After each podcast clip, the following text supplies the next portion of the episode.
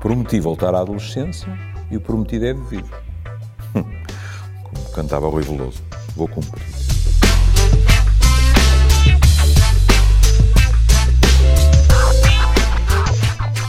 O mais fácil seria falar das alterações corporais depois da puberdade, falar da evolução eh, que não tem que ser necessariamente eh, igual para todos, mas da, da, vida amorosa que vai desde o namorico ao namoro mais estabelecido. Falar, obviamente, da afirmação da sua autonomia. Já lhes disse que não queremos que eles sejam fotocópias nossas.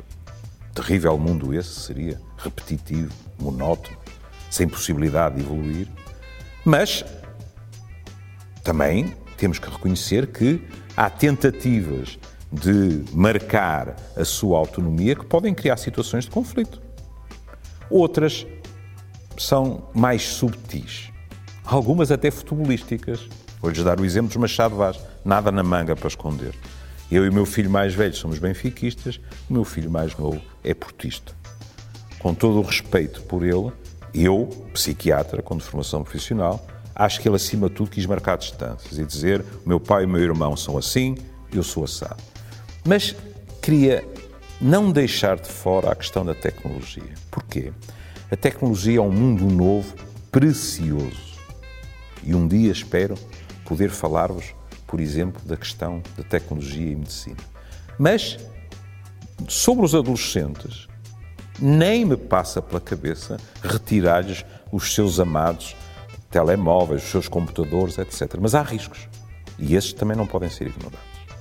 Nós deparamos hoje em dia com muita gente, mais jovem ou menos jovem, que desenvolve verdadeiras dependências da tecnologia. E, ao arrasto, a reboque dessas progressivas dependências, num mundo virtual em que controlam todas as variáveis, em que se sentem omnipotentes, surgem fobias sociais. E convidar alguém para ir a um cinema, ou para jantar, ou tentar uma manobra de sedução, pode tornar-se algo de extremamente difícil e, sobretudo, algo que se falha empurra aquele jovem de novo para um quarto com uma porta fechada e um computador permanentemente ligado. E isso não é o que nós desejamos. Na realidade, também não é o que eles desejam. Ou seja, as velhas perguntas de quem sou, de onde venho, para onde vou, mantêm-se com colorações novas, o que sempre é inevitável porque a sociedade vai mudando e estamos no século XXI.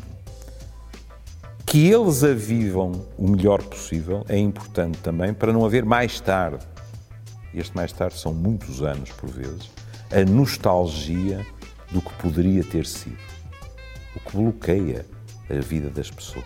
E por isso peço-lhes desculpa, trouxe o papel para ter a certeza que não abastardava um homem de quem sempre gostei muito, Manuel António Pina, trouxe-vos poesia dele.